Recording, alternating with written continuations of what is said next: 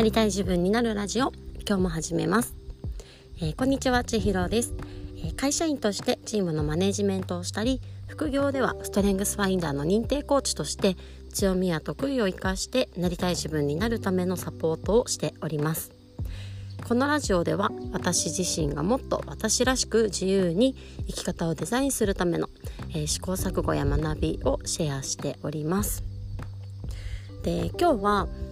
えー、人生の優先順位付けについてちょっと考えたことをシェアしたいと思います、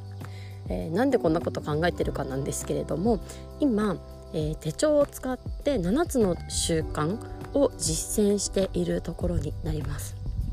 でこれは、えー、私は自分塾手帳という手帳を使っているんですけれども手帳部の部長の陽子さんが、えー、最初にやられたことで、まあ、ウィークリーのページを使って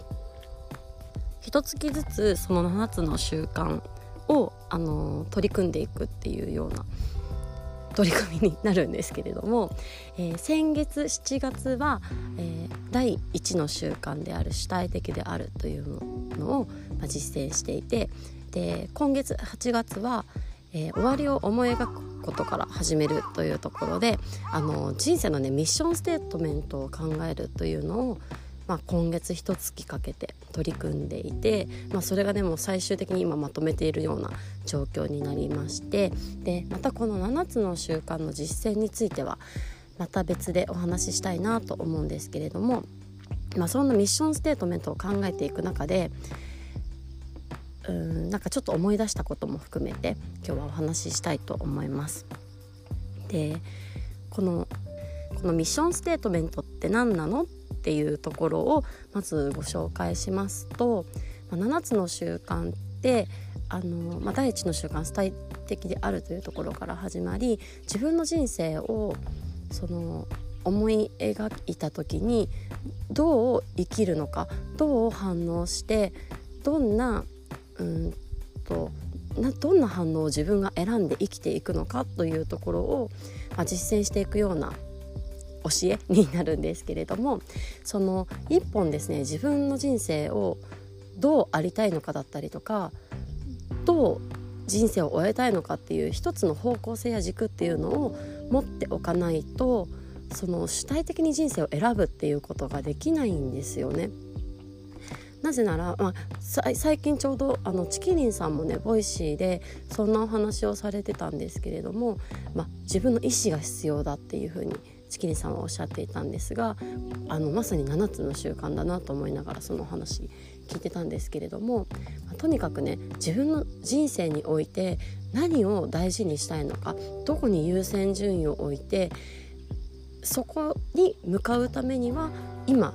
何をすべきなのか何か起きた時にどう反応すべきなのかっていうところがようやくわかるっていうところなんですよね。であの自分の人生の優先順位を考えていく中で一つ思い出したことがあります。えー、それはですね地元の友人との会話なんですけれども私はあの名古屋出身になるんですが、えー、その後仕事で東京に出てでその後結婚してまた地方に引っ越しております。なので、まあ、いろんな場所場所で友人もいますし、えー、特にね地元の友人っていうのは私専門学校に通っあのアパレルの専門学校に通っていたので当時その美容学校に通ってた友達だったりとか、まあ、ちょっとね似たようなその専門学校に通っていたような友達がたくさんいてでそれぞれ今例えばなんかパリでヘアメイクやってる友達がいたりとかいろんなところにちりぢりで飛んでいていろんな地域でいろんな仕事をしている友達がいます。でその状況の中でその一人の友人と話していたのはなんか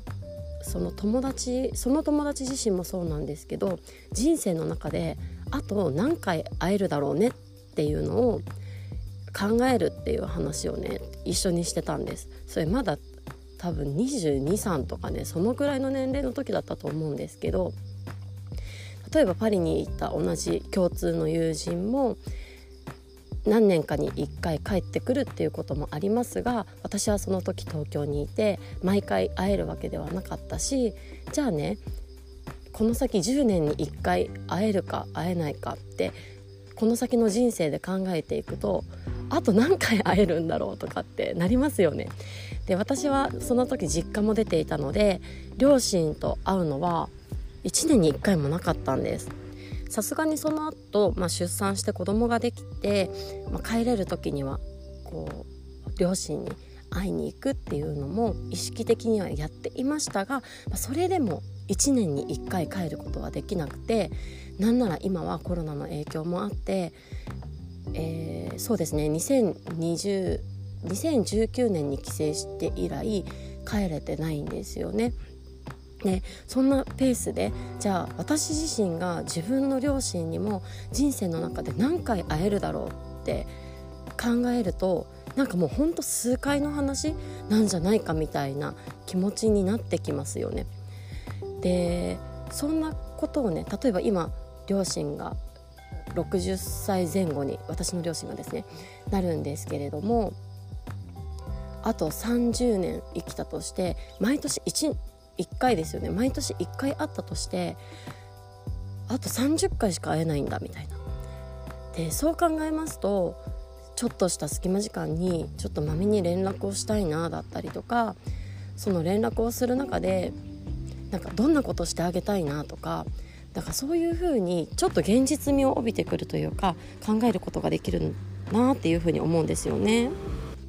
なんか今はもちろん会いたい人に気軽に会えるようなね世の中では、まあ、コロナ禍でなくなってしまっていますがじゃあその分空いた時間に連絡を取ることだったりとか、まあ、お話をしてみることだったりとか、まあ、その中でその人たちに自分がしてあげられることをなんか目いっぱいしたいなっていう風に考えることができるなと思うんです。なのでもしよかったら皆さんも、まあ、自分の両親でも友達でも誰でもいいんですけれども自分が大切だなって考えた時に顔が思い浮かぶ人たちとこの人生の中であと何回会えるんだろうってちょっと考えてみるとやってあげたいことや今すべきことがちょっと鮮明になったりするかなと思い今日は共有をさせていただきました。というわけで今日また皆さんが一歩でもなりたい自分に近づけますように、えー、今日はちょっと朝ですねランニングとお散歩をしていてその外でこれお話しして撮ってるので車の音とかねあのカラスの鳴き声とかちょっと入ってたと思うんですけれどもお聞き苦しくて申し訳ありませんが今日はこの形で、えー、放送させていただきました。ではまたね